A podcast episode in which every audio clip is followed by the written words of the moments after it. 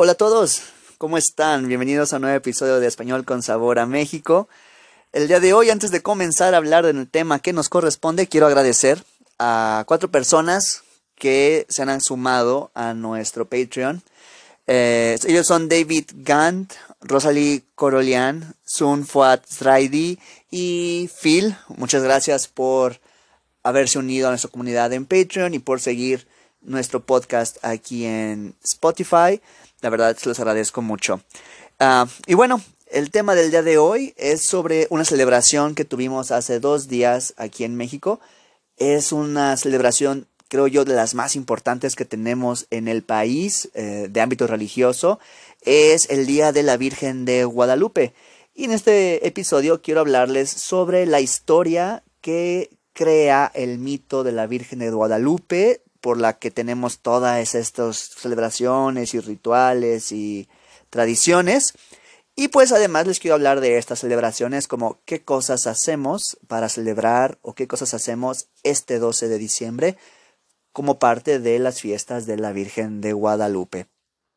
Quiero aclarar que me voy a enfocar más en la parte cultural, o sea, todo lo que los mexicanos sabemos, eh, entendemos por lo que pasó con la Virgen de Guadalupe, la historia que a todos nos cuentan cuando somos pequeños, y no realmente en que si es verdad, si fue una creación de los españoles para la conquista, si no es un mito mexicano y es español, este, precisiones históricas, no tanto realmente, sino más como la parte cultural y por qué veneramos a esta, a esta Virgen. Entonces, pues, cuenta la historia que allá en el año de 1531 vivía un pequeño indígena joven eh, llamado Juan Diego, que vivía con su mujer y su tío. Eh, su tío se llamaba Juan Bernardino. Y pues en el lugar donde él estaba no había iglesias, por lo que tenían que ir hasta el sitio de Tlatelolco para tomar misa. Cuenta la historia que el sábado 9 de diciembre de 1531, justo solo unos años después de que empezó la conquista, perdón, de que terminó la conquista y que España ya se había asentado en el territorio mexicano, que es importante decir que para esta historia, eh, en la época después de que la conquista terminó y comienza la etapa colonial, también empieza una etapa de colonialismo religioso y es aquí donde se empieza a hacer la transformación de las tradiciones o creencias indígenas a las creencias católicas. Entonces, para diciembre de 1531, Juan Diego eh, estaba pasando, iba hacia Tlatelolco y pasó por lo que es el cerro del Tepeyac. Justo ahí escuchó un canto que dice la leyenda no era de esta tierra, sino un canto muy angelical, por lo que se detuvo a disfrutarlo un poco. ¿Y cuál fue su sorpresa? Que cuando miró hacia arriba vio un sol muy resplandeciente y justo en medio de este sol había una señora en actitud de oración. Esta es la primera aparición que, que ve Juan Diego. En actitud de oración me refiero con las manos juntas como si fuera a rezar. Y pues él fue a saludarla muy amablemente, a lo que ella le responde que quería que se construyera una iglesia en ese cerro, en el cerro del Tepeyac, ya que no, como les decía, no había eh, iglesia cerca eh, en, esta, en esta área, por lo que le dijo que tenía que comentarle este deseo al señor obispo de la región. Claro que cuando Juan Diego va y habla con el señor obispo al respecto, pues no lo tomaron muy en serio. Y que regresara, le dijo, que regresara a, aquel lugar donde se encontró a la mujer y, y confirmara con sus propios ojos que a ver si no lo habían engañado, que no fue un espejismo o algo por el estilo. Juan Diego obedece lo que el obispo le dice y pues regresa lo que hace que la Santísima Virgen aparezca nuevamente. Esta es la segunda aparición de la Virgen a Juan Diego. la Virgen le dice nuevamente que regresara el domingo a ver al señor obispo y pues fue lo que hizo Juan Diego. Pero pues el, el obispo nuevamente no le creyó y le pidió darle una señal de de cómo comprobar que realmente estaba viendo a una virgen o a la Virgen María en aquel lugar y que era ella la que estaba pidiendo construir la iglesia. Juan Diego, pues, entonces regresa a donde se había encontrado con la Virgen para comentarle lo que le había dicho el obispo, a lo que la Virgen le dice que regresará al día siguiente. Es aquí donde eh, es un día lunes, eh, que quedaron de verse la Virgen y Juan Diego nuevamente. El tío de Juan Diego se enferma, cae enfermo y entonces no va a ver a la Virgen, sino hasta el martes. Es aquí cuando Juan Diego sale, eh, pero no a buscar a la Virgen, sino de hecho sale a buscar a un sacerdote porque su tío estaba tan enfermo que casi estaba a punto de morir, por lo que no quería perder tiempo y, encontrarse a la Virgen y seguir haciendo los mandados. Estaba pasando por el camino cuando el 12 de diciembre pasa por el cerro del Tepeyac, la Virgen se le vuelve a aparecer. Eh, esta es la cuarta aparición. Y ella le pregunta, ¿qué pasa? ¿Cuál es el problema?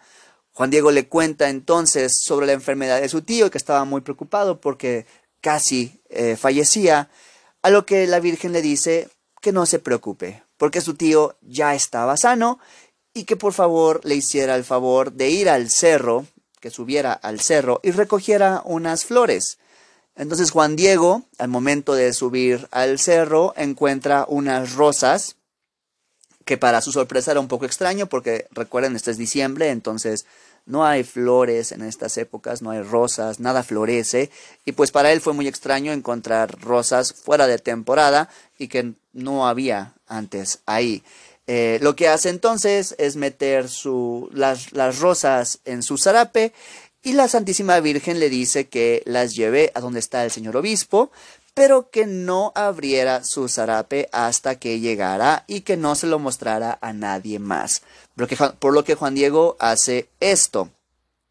Eh, cuando entra con los obispos, le dice al señor Zumárraga, que es el obispo en, en este tiempo, que le llevaba una prueba como él lo había pedido, y es en este momento cuando él despliega su, su zarape y caen todas las, las, rosas al suelo y aparece en el zarape eh, pintada, como por arte de magia, por los ángeles, se dice, la imagen de la Virgen de Guadalupe, la imagen que veneramos actualmente los mexicanos de la Santísima Virgen de Guadalupe cada 12 de diciembre.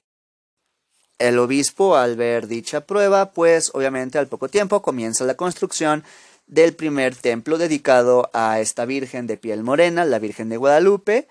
Y bueno, actualmente Juan Diego eh, es parte de los santos de la Iglesia Católica, me parece que en el año de 2002, más o menos, lo hicieron eh, santo. Y pues esta es la historia que conocemos todos nosotros sobre Juan Diego y sus apariciones o las apariciones de la Virgen de Guadalupe. de manera muy resumida, de hecho, incluso hay una frase que le dice la Virgen de Guadalupe muy famosa aquí, cuando se le aparece a Juan Diego por cuarta vez, Juan Diego queriendo evitar encontrarla porque estaba buscando sacerdote para su tío, ella se le aparece y un poco molesta le dice que no se preocupe y le dice la frase, no estoy yo aquí que soy tu madre, no te preocupes. Y es esta frase que nosotros conocemos, eh, de hecho muy famosa, de lo que dice la Virgen de, de Guadalupe. Ahora, esta es la leyenda detrás de por qué celebramos a la Virgen el 12 de diciembre, pero pues ¿Qué hacemos cada 12 de diciembre? Bueno, primero hay que decir que hay una peregrinación enorme de todo el país hacia el cerro del Tepeyac, donde está la Basílica de Guadalupe. Prácticamente se sobrepasan las 20 millones de personas en este lugar. Es un mundo de gente que van a este lugar a rezar, a dar gracias, a pedir cosas a la Virgen de Guadalupe. Lo más tradicional que hacemos en este día es cantar las mañanitas para la guadalupana en la noche anterior, o sea, el 11 en la noche para amanecer 12. y es lo primero que puede pasar. Muchas personas famosas, de hecho, tienen un pequeño show con las mañanitas, eh, varios cantantes le, cantan a la Virgen de Guadalupe sus mañanitas, y esta es la primera cosa que podemos eh, ver en este día.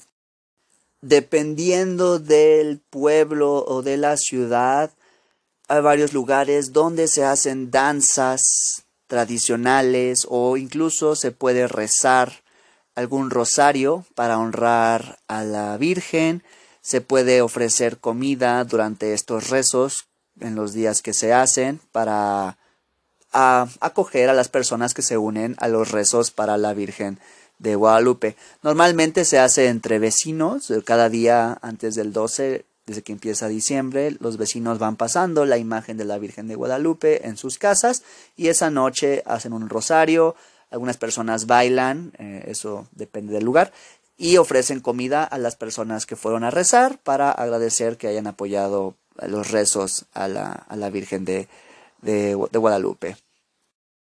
Y bueno, por último hay que decir que hay una misa al mediodía donde lo más importante o lo, diferente de esta misa es que es una celebración donde se bendicen las, las rosas como parte de la del mito de la Virgen de Guadalupe. Y antes de que se me olvide también, em, los danzantes de la Virgen de Guadalupe se llaman matachines y normalmente usan ropas muy vistosas, eh, indígenas, y bailan normalmente enfrente de la Virgen, de la imagen de la Virgen de Guadalupe. Eh, y bueno, pues la verdad yo nunca he ido a la Basílica de Guadalupe, es un lugar donde normalmente hay muchísimas personas. Imagino que es algo increíble y les, si tienen la oportunidad, ¿por qué no darse una vuelta por allá? Pero eso seguro que van a encontrar un mar de gente en esos lugares y más por estas fechas. y bueno, pues por el día de hoy, eso sería todo en este episodio especial de la Virgen de Guadalupe. La próxima semana hablaremos sobre las tradiciones de las posadas en México, que también son tradiciones eh, mexicanas eh, relativas a la Navidad, pero ya hablaré más adelante sobre eso. No olviden que les dejo el link para nuestro Patreon, donde van a encontrar las transcripciones de este episodio y de todos los demás, así como listas de vocabulario sobre cada episodio del podcast. Además también, si se suscriben al Patreon, no olviden que tienen un pequeño descuento para clases conmigo en iTalki. Me despido, soy Pepe Reina y nos vemos en el próximo episodio.